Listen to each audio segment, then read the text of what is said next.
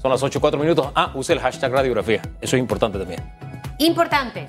Se suma importantemente a la mesa el sector empresarial. El presidente de la Cámara de Comercio, Industrias y Agriculturas, el señor Jean-Pierre Leñayer, estará con nosotros, está ya con nosotros, en vivo y en directo. Y señor Leñayer, eh, a, mí me, a mí me encanta cuando, cuando me encuentro a personas en el camino de mi vida que son capaces de reconocer cuando algo no ha estado funcionando bien, em, uno tiene que ser autocrítico. Y esto se lo digo porque ya llevamos tanto tiempo en este tema de la pandemia. Em, hablábamos con el señor Oliva del tema del bono solidario. Había personas que aquí que escribían, sí, que me suspendieron, luego me reactivaron, pero bueno, luego volvió a, cerrarse, te tocó de nuevo como empresario tener que volver a hacer todo ese trámite que a veces el sistema no está funcionando al 100%. Y eso se presta para todo lo que estamos viendo en este momento. Gente que está sin trabajo, gente que no recibe el bono, gente que está esperando que los negocios abran para que puedan regresar a trabajar porque no pueden sobrevivir con ese bono. Pero todavía como que, que, veo que estamos como trastabillando y de verdad lo digo con muchísimo respeto porque sé que le ha tocado difícil al gobierno, pero para eso es el gobierno. Eh, lo elegimos. Entonces ya necesitamos empezar a ver soluciones. No puede ser que el 2021 se maneje como fue el 2020. Ya han pasado meses, señor Leñayer. Buenos días, Susan. Buenos días, Hugo. Buen día. Y, bueno, como mencionas, sí, han pasado meses y, parte de, de, creo, de la frustración y decepción con el gobierno es que precisamente las personas que, que han estado tomando decisiones con relación a los cierres no, no están afectadas por estos cierres. Entonces no viven la realidad que está viviendo el sector del país que ha cargado con el peso de esas decisiones, principalmente los trabajadores, colaboradores de empresas que han sido cerradas por, por decisión del gobierno y, la, y las mismas empresas. Entonces, eh, esa es parte de, creo que donde no se han dado los aprendizajes y donde ha faltado más balance que venimos insistiendo desde hace meses, eh, porque vivimos una crisis de salud y también una crisis económica. Nosotros, no es que definitivamente que una cuarentena total va a tener resultados positivos, pero ¿a qué costo? A un costo enorme para las empresas, para los trabajadores, eh, y, la pregunta es si hay otras medidas eh, menos restrictivas, por decir, eh, que pudieran tener un efecto similar y no ocasionar un daño tan grande en el tejido económico. Y eso es lo que hemos venido insistiendo por tiempo. Nosotros respaldamos el Plan Panamá Solidario como una medida de apoyo y de alivio a sectores quizás más vulnerables, pero no necesariamente un trabajador suspendido que está en un salario de 800 dólares o 1000 dólares y, después de 10 meses está recibiendo un, vale de 100 dólares con todas las complejidades que también han conllevado eh, el recibo de ese, de ese vale. Reconocemos el trabajo del AIG, no, no solo en ese, en ese sentido, en la parte de digitalización, también con el trabajo que se está haciendo en la parte de vacunación, pero definitivamente que hay, hay situaciones que después de 10 meses hemos debido haber poder corregido mucho más que lo que se ha hecho. ¿Cuáles serían esos, esos puntos que ya deberíamos haber corregido, pero no se ha hecho? Bueno, primero echando para atrás, se cometieron errores que, que, que eh, han tenido impacto importante. O sea, un cierre prolongado de actividades por seis meses, probablemente el cierre eh, más largo que se ha dado en toda la región, quizá en el mundo, eh, para nosotros fue, fue, un error, fue un error y, evidencia de eso es el, el, golpe económico que el país recibió eh, durante el 2020 y que empieza el 2021 nuevamente con esta situación. Ya, ya vimos ayer las cifras o antes de ayer las cifras de del indicador de actividad económica al mes de noviembre, que, que nos refleja una caída de más del 17% en la actividad económica. Todavía hace un par de semanas estaban eh, aquí hablando de caídas de, del 8% para el año 2020, eh, evidentemente cifras que no, no reflejaban o no contenían la información eh, más reciente que debe proporcionar el gobierno para, para poder llevar las estadísticas correctas y tomar decisiones en función de eso. Entonces, probablemente vamos a terminar el año con una caída económica de alrededor del 15% o más. Eh, lo que nos lleva a un aumento importante en el desempleo, probablemente arrancando inicios del año con más de 400 mil desempleados. Eh, entonces, esas decisiones que se tomaron el, año pasado nos no dejan poco espacio eh, para tomar eh, decisiones contundentes en estos momentos. Lo que nosotros hemos reiterado es que una cuarentena aislada no es la medida que, que nos va a sacar eh, todavía cuestionamos qué se hizo durante las dos semanas que, que, se estuvo en cuarentena total, si se hizo realmente un esfuerzo de mayor trazabilidad, porque hacer más pruebas no es un esfuerzo de mayor trazabilidad. Así eh, es. hacer más pruebas simplemente nos arroja más resultados positivos y en qué momento lo hacemos es importante para poder eh, dar la trazabilidad y realmente aislar a los contagios, a los contactos que han tenido las personas eh, temprano en, el proceso de contagio donde, donde más se está dando la transmisión. Pero usted sabe que eso no ha ocurrido, señor Leñadier, y de verdad a mí me gustaría que la gente tenga la madurez y la capacidad de escuchar las cosas bien. ¿Cuántos casos no conocemos?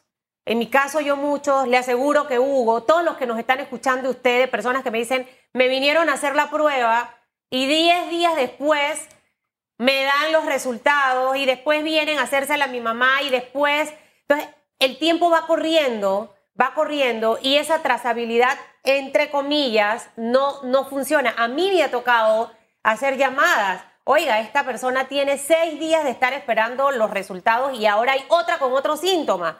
Entonces, dan los resultados y después van y hacen los exámenes y después de nuevo hay que esperar. Eh, esperan los medicamentos, ¿Usted qué cree que una persona que no tiene comida, que a lo mejor está bien con COVID, ¿qué hace? Que no tiene comida. Va a salir a ver qué hace, qué trabaja, qué busca. Y es un peligro que esté en la calle porque no recibió la bolsa de comida. Entonces, a mí lo que me incomoda, señor Leñadier, es que nosotros ya llevamos muchos meses. El gobierno tiene que saber dónde están las fallas y dónde hay que apretar y dónde hay que corregir. Lo que me incomoda un poco es que este discurso que estoy dando ahorita es igualito al que he estado dando meses atrás. Y a mí no me parece que el país se merezca que nosotros sigamos en esto en este 2021. ¿Qué debe hacer el gobierno? ¿Qué van a hacer ustedes como sector empresarial para presionar de una manera de que se puedan empezar a corregir esas cosas? Ahora porque llegó la vacuna no pensemos que el problema ya se solucionó, porque todavía ni siquiera están todas aquí.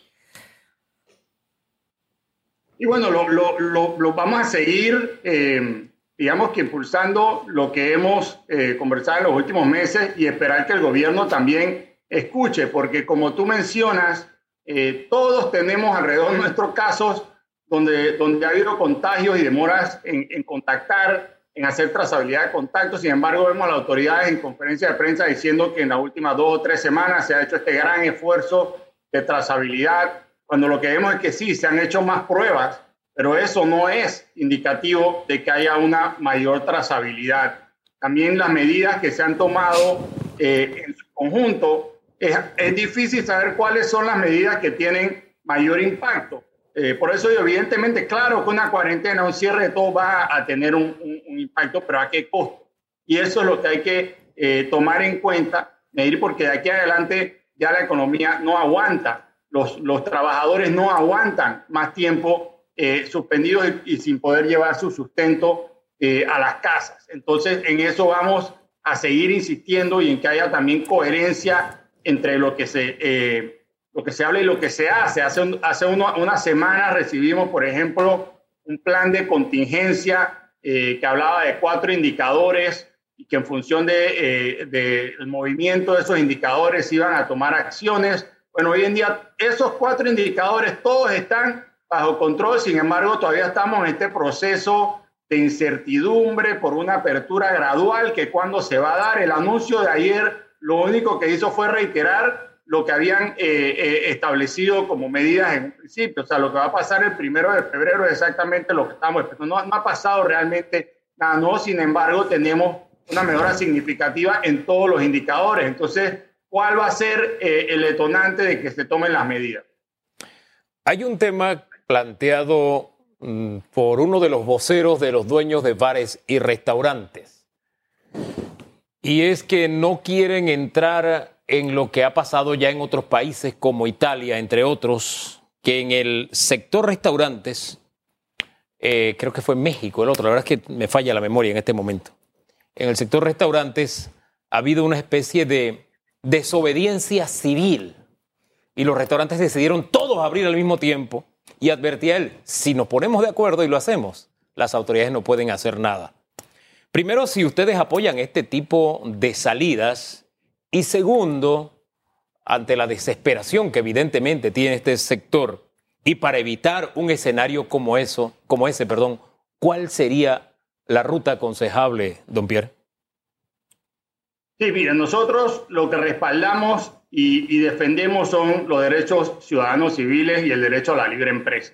Eh, la situación actual a nivel de los restaurantes es una situación realmente insostenible, es uno de los sectores con mayor eh, impacto eh, durante, esta, durante esta crisis. Y por eso hemos hecho eco y respaldamos la solicitud de los dueños de restaurantes y exigimos al gobierno que se puedan abrir las operaciones bajo las medidas de bioseguridad y aforo que ya se han establecido. Ya los, los restaurantes tuvieron eh, un periodo de apertura donde, digamos, quedó evidenciado que a nivel de los restaurantes no es que se estaban dando los contagios. Seguimos teniendo un área de riesgo importante, que es el transporte público. Eh, creo que hemos sido muy, muy pasivos, el gobierno ha sido muy pasivo en la implementación del uso de la, de la pantalla facial, acompañando a la, a la mascarilla como una, una barrera importante para prevenir el contagio. Eh, imagínense, la atención presencial en los restaurantes ha estado cerrada por gran parte de los últimos 10 meses y esto realmente representa el negocio medular de esta actividad. Y no decimos que, que no sean áreas de riesgo, pero hay maneras de manejar el riesgo. Eh, pero la manera más fácil es cerrarlo. Eh, esa no puede ser la opción, especialmente cuando los que están tomando esa decisión no están impactados o por lo menos eh, su condición económica no está siendo impactada. Eh, y, y, por otro lado, no ha habido ningún tipo de solidaridad por parte del gobierno para con los restaurantes que no han recibido realmente apoyo ni medidas de alivio económico. O sea, darle un préstamo que tiene un costo a una empresa que está en una situación eh, complicada no es un alivio. se hace necesario que se permita abrir cuanto antes bajo medidas y recalco, medidas de bioseguridad y manejo de riesgo de aglomeraciones, que es lo mismo que se debe manejar a nivel de las playas. Eh, ahora se dio una situación en una playa en Colón donde no se pudo manejar el riesgo de aglomeración, el enfoque debería ser en tomar una medida que permita eso, pero no. La decisión fácil es entonces cerrar todas las playas de Colón. Eso no puede ser. Ahora, don Jean-Pierre, disculpe que le reitere la pregunta. Si los señores de los restaurantes deciden desobediencia civil, vamos a abrir de todos modos, ¿ustedes apoyarían una decisión como esa? Y, le insisto, ¿qué debe hacer el gobierno para que en medio de la desesperación esta no represente una alternativa?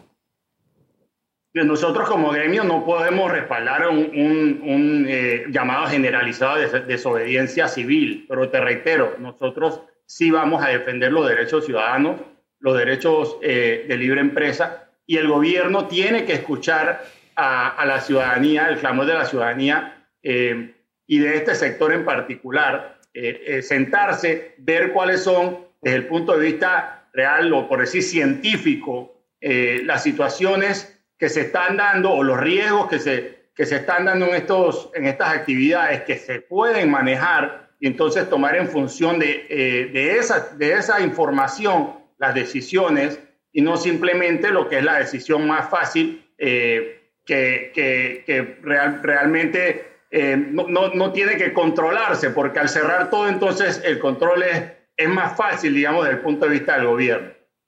Ahora, usted mencionó un punto sumamente importante al que voy a regresar, el tema del transporte.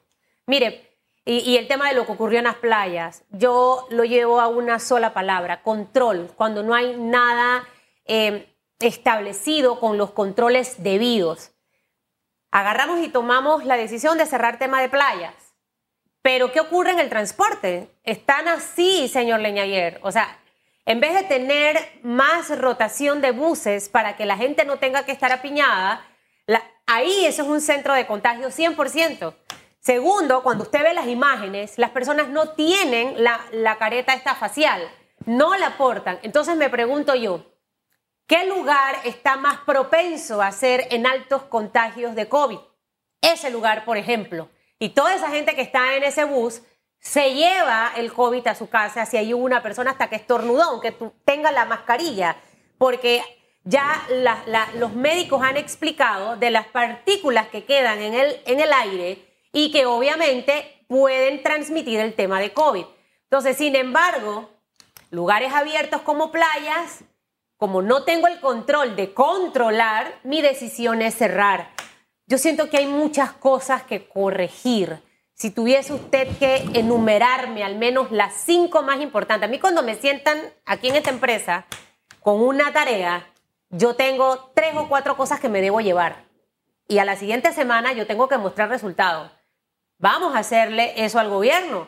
Esto es lo que hay que hacer y vamos a estar midiendo a ver esa rendición de cuentas que nos las merecemos, no el sector empresarial, todos los panameños para que este país pueda salir adelante. ¿Cuáles serían esas cinco cosas que en este momento debería enfocarse la administración del presidente Laurentino Cortizo para corregir lo que no está funcionando? primero, primero que todo, eh, eh, sentarse y tomar decisiones en función de información científica eh, en, las distintas actividades, que no es la misma para todas las actividades. Dos, evidentemente, el transporte público y las áreas, por decir públicas, son áreas de alto riesgo de aglomeración, me refiero a áreas cerradas, inclusive las instituciones del gobierno. Entonces, nosotros venimos desde hace tres meses insistiendo eh, en la necesidad de hacer obligatorio el uso de la pantalla facial en el transporte público, porque los contagios no se están dando en los puestos de trabajo, sino que se están dando eh, eh, evidentemente en la movilización de las personas y en las áreas comunitarias. Que se tomen medidas en función de las áreas que tienen mayor incidencia, o sea, no generalizar.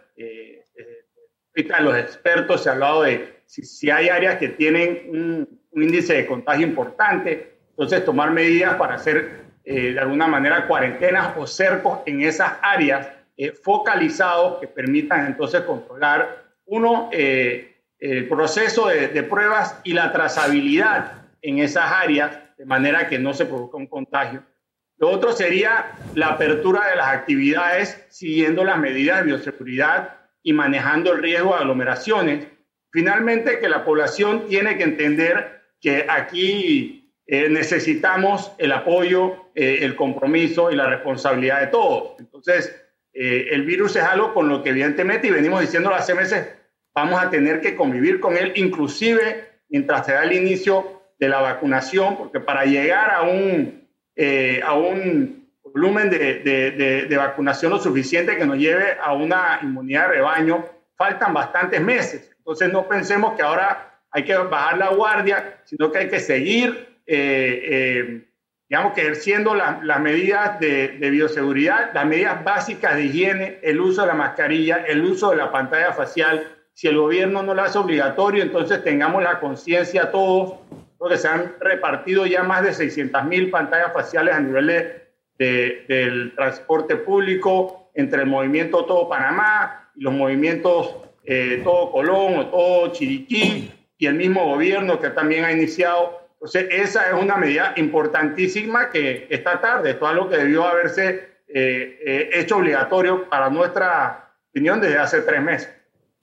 Doña Pierre, ayer se tomó una decisión cuya primera voz de sugerencia se escuchó aquí en radiografía iniciando la semana en la voz del doctor eh, Llorens, de, eh, bueno, él no, él no quiso usar la palabra rifárnosla y decía, no es cuestión de rifárnosla, es cuestión de que hay sustento científico para que apliquemos las 6.420 dosis que tenemos y esperar pues hasta el inicios de marzo cuando eh, se puede aplicar entonces la segunda dosis o refuerzo a esas personas y también comenzar a eh, vacunar a otras por el tema Pfizer y su retraso. ¿Cómo toma el sector privado esta, esta decisión que tomó el, el gobierno de actuar en esa dirección y continuar el proceso de vacunación? Bueno, siempre, siempre y cuando que es una decisión basada en conocimiento científico, que todo indica que es el caso, que se ha comprobado que se puede prolongar un poco el periodo eh, o el espacio de días entre la primera dosis y la segunda dosis.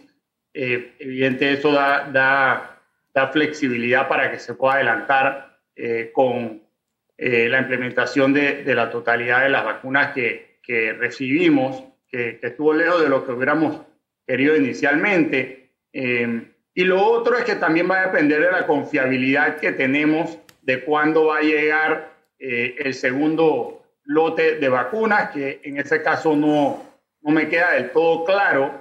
Eh, y en ese sentido tenemos que descansar en la opinión de los expertos y creo que en ese sentido el gobierno tiene un grupo de trabajo alrededor de todo el proceso de vacunación, de gente idónea, gente que tiene conocimiento en el tema. Eh, sé que si esa decisión se tomó, se tomó de manera colegiada eh, y, no, eh, y en base a, digamos, al conocimiento científico. Así que eh, si ese es el caso, estamos de acuerdo con que se proceda y, y, continuar vacunando a todo lo que es el personal de primera línea.